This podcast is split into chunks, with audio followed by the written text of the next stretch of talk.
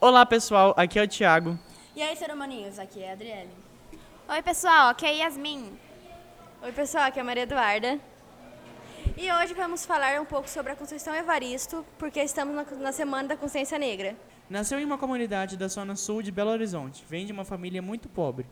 Com nove irmãos e sua mãe, ela se mudou jovem para um lugar um pouco melhor e teve que conciliar os estudos trabalhando como empregada doméstica até concluir o curso normal.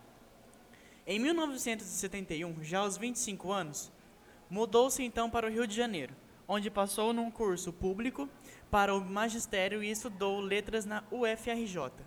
Suas obras, em especial o romance Ponciá Vicêncio, de 2003, abordam temas como a discriminação racial, de gênero e de classe. A poeta traz em sua literatura profundas reflexões acerca das questões de raça e de gênero, com o objetivo claro de revelar a desigualdade velada em nossa sociedade, de recuperar uma memória sofrida da população afro-brasileira em toda a sua riqueza e sua potencialidade de ação.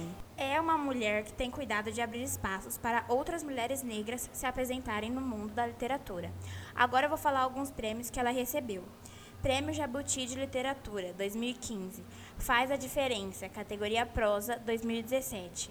Prêmio Cláudia, categoria Cultura 2017. Prêmio Bravo, categoria Destaque 2018. Prêmio Governo de Minas Gerais, categoria Conjunto da Obra 2018. E agora, para encerrar, iremos ouvir um poema gravado pela nossa professora Gabriela da Conceição Evaristo.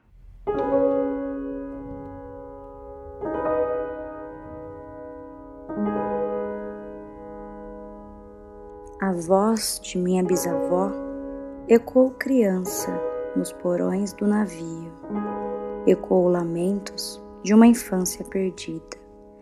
A voz de minha avó ecoou obediência aos brancos donos de tudo. A voz de minha mãe ecoou baixinho revolta no fundo das cozinhas alheias, debaixo das trouxas, roupagens sujas dos brancos, pelo caminho empoeirado rumo à favela. A minha voz ainda ecoa versos perplexos com rimas de sangue e fome. A voz de minha filha recolhe todas as nossas vozes, recolhe em si as vozes mudas, caladas, engasgadas nas gargantas. A voz de minha filha recolhe em si a fala e o ato, o ontem, o hoje, o agora. Na voz, minha filha, se fará ouvir a ressonância, o eco da vida, liberdade.